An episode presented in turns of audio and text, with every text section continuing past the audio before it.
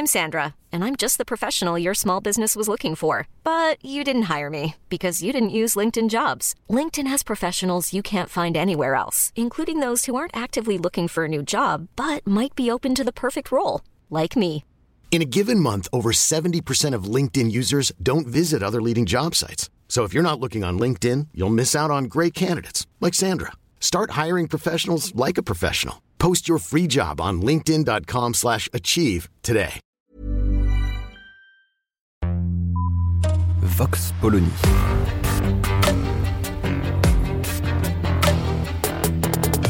L'actualité vue par la directrice du magazine Marianne, Natacha Polony.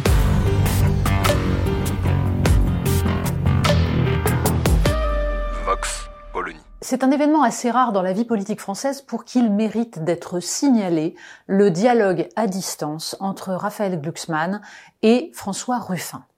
Alors, premier épisode, Raphaël Glucksmann, qui vient d'être confirmé à la tête de la liste Parti socialiste pour les élections européennes, adressait depuis déjà quelque temps des appels du pied à François Ruffin sur le thème Nous avons beaucoup en commun, nous devrions nous parler, sachant que le dit François Ruffin avait, dans l'Obs, affirmé il y a quelques mois qu'il était social-démocrate.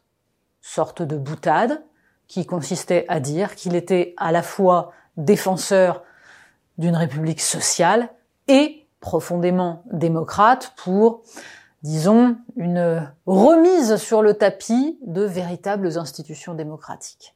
Bref, appel du pied de Raphaël Glucksmann qui sent bien qu'il a besoin d'élargir son espace et réponse de François Ruffin, réponse longue, argumentée.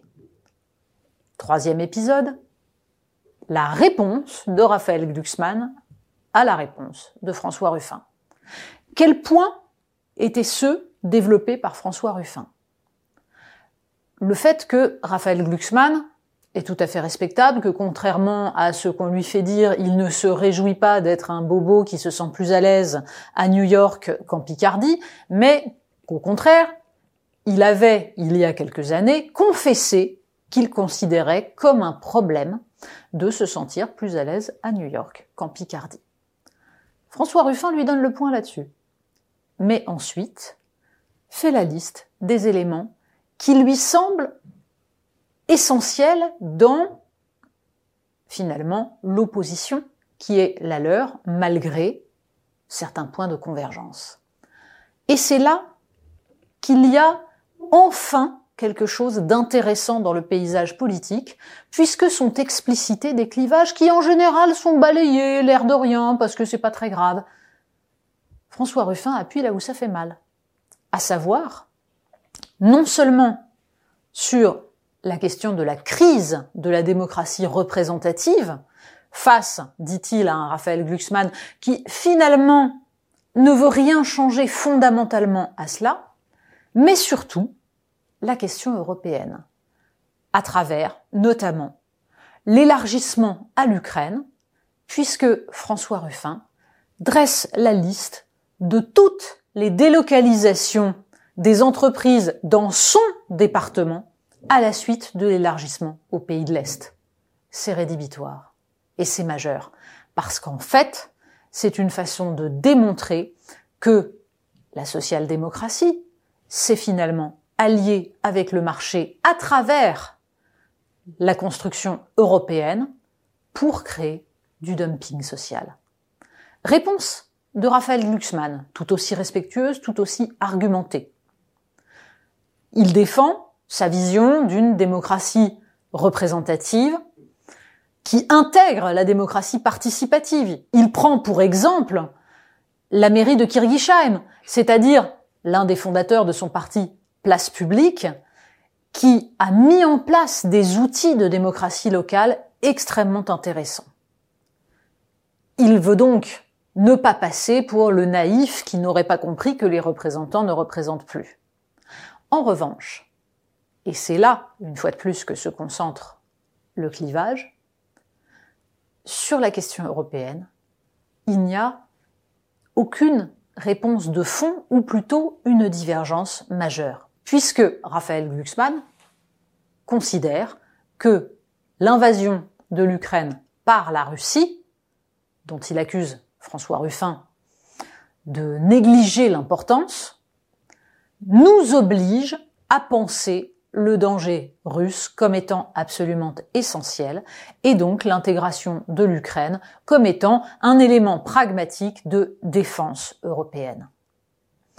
Il y a là en fait, et il faudrait aller beaucoup plus loin dans cette réflexion, une façon de ne pas voir que le saut fédéral, les sauts fédéraux peu à peu imposés aux citoyens européens, se sont faits au nom de cette morale et de cette géopolitique qui, jusqu'à présent, n'a abouti qu'à dessaisir les États-nations de leur capacité d'action.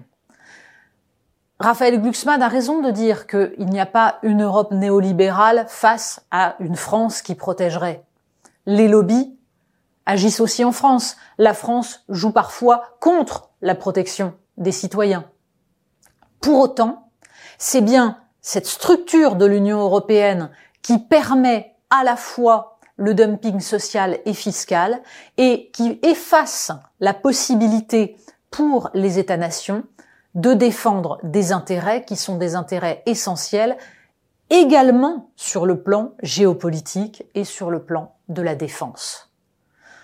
On ne va pas régler ce débat en quelques minutes, soit par écrit, soit en vidéo. Mais ce débat mérite d'être mené. Et tout l'intérêt, c'est qu'enfin, il existe un espace politique qui permet de le mener en allant au bout des arguments. Alors que jusqu'à présent, le macronisme, le mélanchonisme, le Rassemblement national avaient intérêt à ne pas expliciter les divergences. Évidemment, on aura compris que le drame de Raphaël Glucksmann est qu'il incarne une social-démocratie qui a trahi tous les intérêts qu'il prétend défendre, et que le drame de François Ruffin est d'être pour l'instant cantonné avec des insoumis dont la dimension gauchiste fait, en fait, annihile ce que lui a compris sur l'état des citoyens français, leur désir d'une politique qui soit une politique protectrice. Le débat va se poursuivre. Politiquement, c'est-à-dire sur le destin des uns et des autres, impossible de savoir ce qui va en sortir. Mais si, sur le champ politique français, toutes ces réflexions sont désormais mises sur la table, si les médias jouent leur rôle de mise en avant de ces questions et de poursuite de ce dialogue, alors on a peut-être une chance que la démocratie française en sorte un tout petit peu réparée. Vox Polony. Retrouvez tous les podcasts de Marianne sur les plateformes de streaming. Et puis les analyses, articles et entretiens de la rédaction sur marianne.net. Et surtout, n'hésitez pas à noter cet épisode et à nous laisser vos commentaires.